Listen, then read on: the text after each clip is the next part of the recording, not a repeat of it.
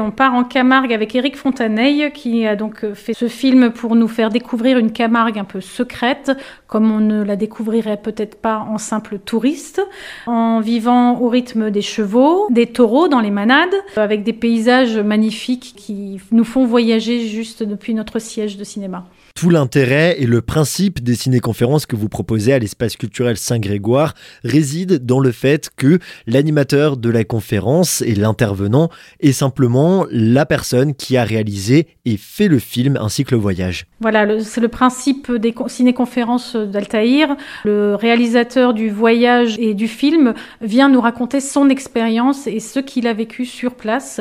Et ça donne un côté authentique qui est vraiment euh, intéressant. Les spectateurs en redemandent. Euh, je vous invite tous à venir découvrir la Camargue selon les quatre saisons le jeudi 8 février à 20h.